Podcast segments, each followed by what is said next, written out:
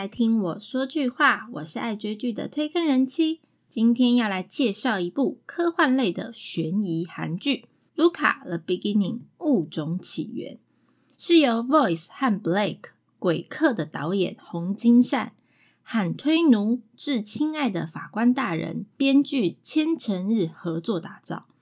《物种起源》是韩国 TVN 在二零二一年二月一号起播出的月火连续剧，是一部百分之百事前制作的电视剧。去年就已经拍摄完成了，算是一个题材特别的悬疑动作片。不过，它没有当初介绍的时候讲的那样媲美电影等级的华丽特效啦。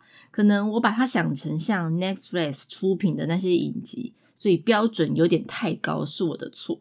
但是基本上，它算是一部比平均水平再高一阶的特效型动作片。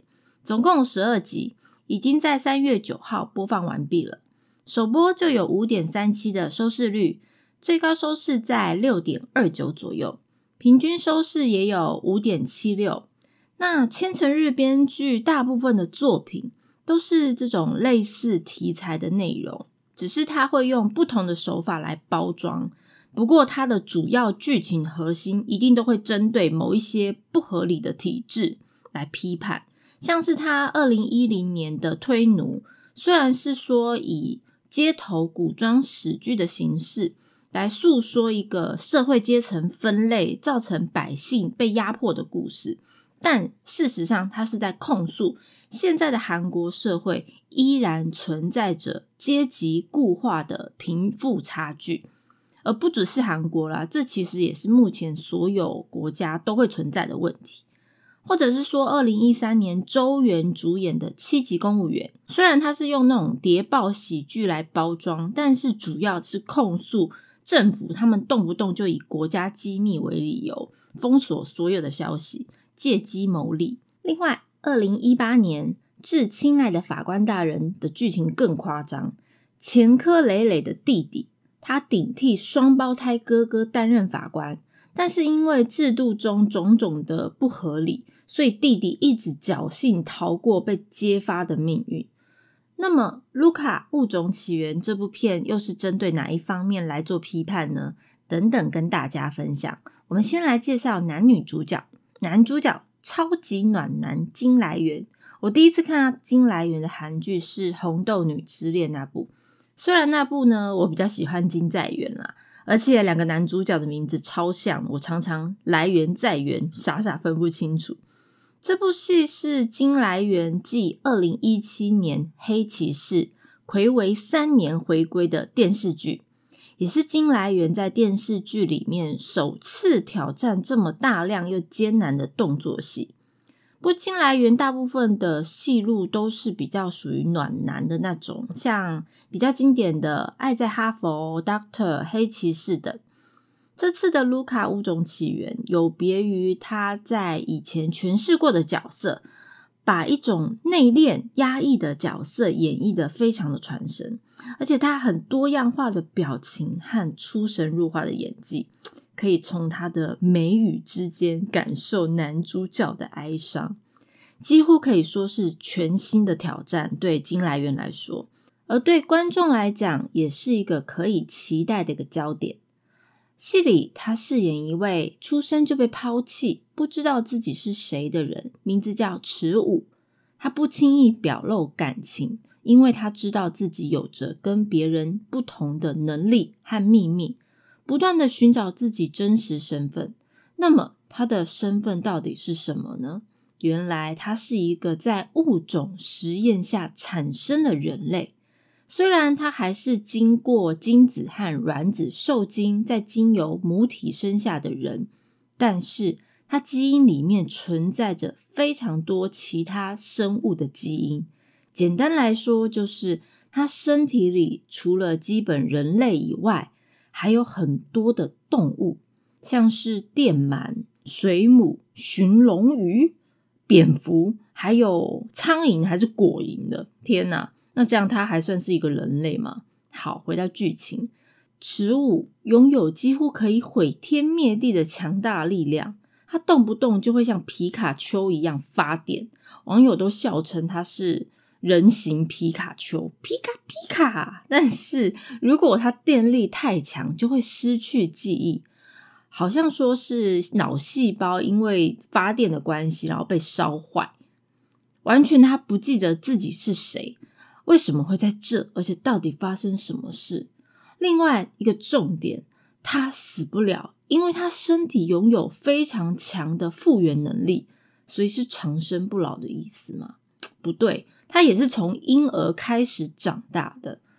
当然，这些都是我看完以后的疑问了。剧里其实没有完全针对这些部分有太仔细的交代。看样子有问题的话，我们可以写信给编剧问一下。而且他明明拥有这么强的能力。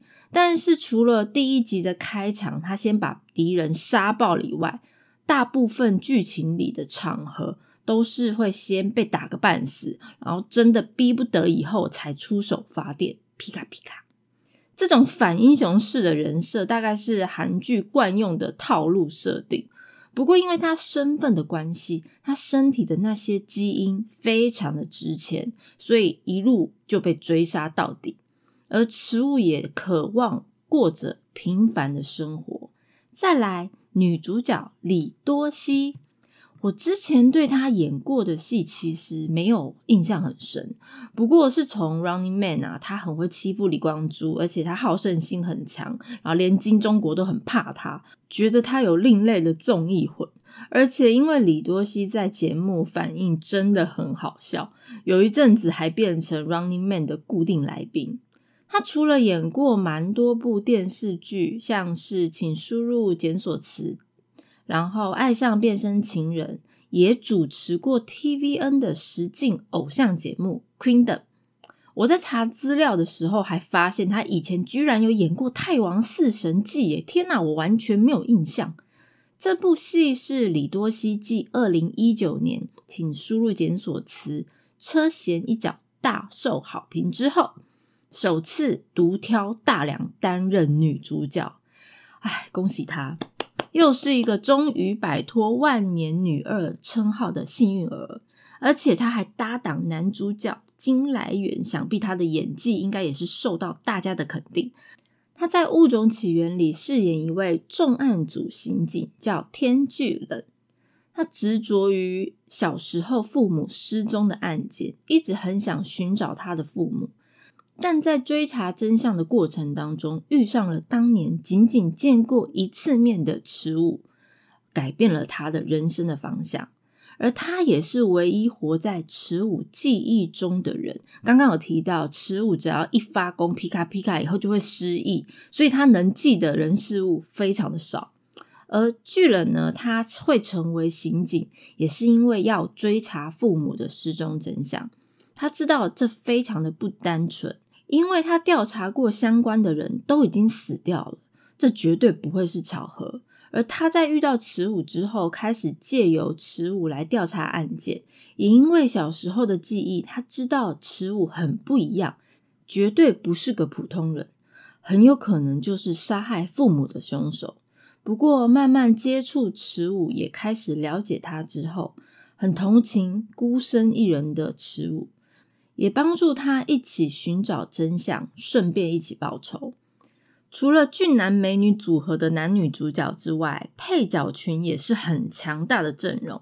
像是之前不久《暗行御史》里面安内向，他饰演研究所的所长柳正权，这是个非常关键的角色，因为没有他就没有迟物，也不会有这部戏。还有《浪漫医生金师傅》里面陈庆饰演的邪教首领，还有一个我真的要好好的表扬他，他在这部戏里面另外一个代名词就是打不死的蟑螂，叫金圣武。他疯狂的追杀池武，但是又一直被池武打得很惨，但却又打不死。所以我每集看到后面，我都会觉得这家伙实在是太好笑，怎么都会打不死啊！Luca L U C A 是 Last Universal Common Ancestor 的缩写，演化生物学推导出来的假设，指的是地球生物最原始的共同祖先，是地球上所有生命的共同起源，而学者一般相信，最后共同祖先是在古太古代出现，距今有三十五亿到三十八亿年。最后共同祖先分化出细菌和古菌，演化成各种生命。而达尔文也在一八五九年他的书《物种起源》里提出通用进化的理论。《卢卡物种起源》这部剧的剧情题材算是蛮新颖也特别的，以目前相关资讯比较不足的遗传学世界作为题材。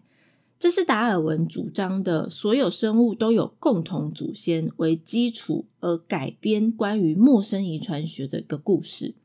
主线故事是在说，韩国有一位遗传学科学家进行了一项物种基因改造的研究。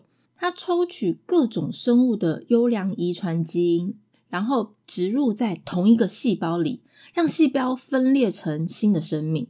不过，实验总有失败的时候，而在实验当中，大部分的细胞都发展失败，成为怪物产品，只有。第 Z 系列的第十个细胞成功进化成人类的样子，就是现在的男主角池武。他拥有超越人类极限的强大能力。剧里面提到不少现在目前瞩目的医疗科技基因改造的技术，目的是希望从生命的开始之前，在基因细胞就改变未来的身体特征。但是呢，即使这项技术慢慢的越来越成熟，但它还是存在着非常多的道德争议。争议的点是，细胞改造就是指人们可以从小孩还是胚胎的时候，就可以加加减减编辑它，用来剔除与疾病相关的一些基因。虽然它出发点是好的，而且身为人母的我其实是可以理解，但是。在细胞编辑的过程里面，还可以加上一些父母双方都不曾拥有的基因细胞，来定制自己的子女各种的才能或未来发展的一些元素。大家想想看，如果未来每一个希望小孩子一出生都聪明，每个都是天才的那些父母们，真的应用这些科技来创造他的下一代。其实是一件蛮可怕的事情，而且反而会让这个社会的阶层随着这种物种基因的优劣而更大。这让我想到最近的一部新韩剧《Mouse》，也是在讨论遗传和基因的问题。最近韩剧好像都串通好，要不然就是。一堆穿越剧，要不然就是一堆漫改剧。那现在又是一起来遗传基因剧。嗯，好，我又离题了。回到剧情，这么违反道德的情况下，这个科学家在非常有钱的邪教领袖支援下，秘密的进行这种实验。而男主角池武小时候也因为剧情的需要，短暂的逃离这个秘密实验室。后来，因为科学家和邪教领袖动用了政府相关人员来追捕池武，过程当中有爱情、亲情、友情的羁绊。至于池武的身世之谜和天巨人父母失踪的真相，大家看到最后就会知道了。我今天就不剧透。不过，像我一样追剧的老鸟，一下就可以猜中他们套路。嗯卢卡物种起源虽然说是算新的题材，但是它的套路还是韩剧一般的会丢周的那种策略，像是他利用宗教信仰拥有庞大的资源的邪教，或者是管他三七二十一道德是什么的疯狂科学家，又或者是家人永远从小失踪，而主角都会为了家人最后变成警察。这些很常见的桥段，超级 old school 的。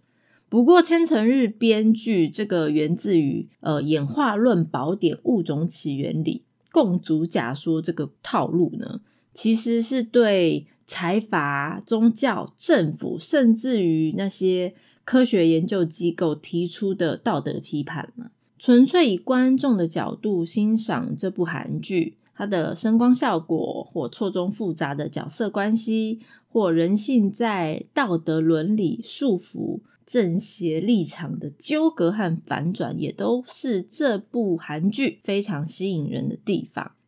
如果大家对介绍的内容有什么想法，或想要了解哪一部韩剧，都欢迎大家来告诉我哦。片尾曲是《Luca The Beginning 物种起源》OST 第一集里面。由我们女主角李多熙继她上一次请输入检索词演唱原声带歌曲后，再度开金口，歌名是《Your Eyes》。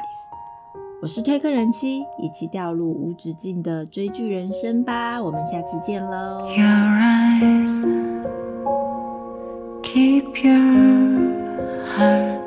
숨겨진 그림자 Starlight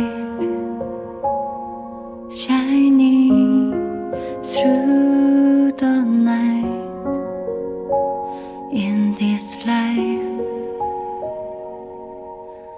끝없이 내리는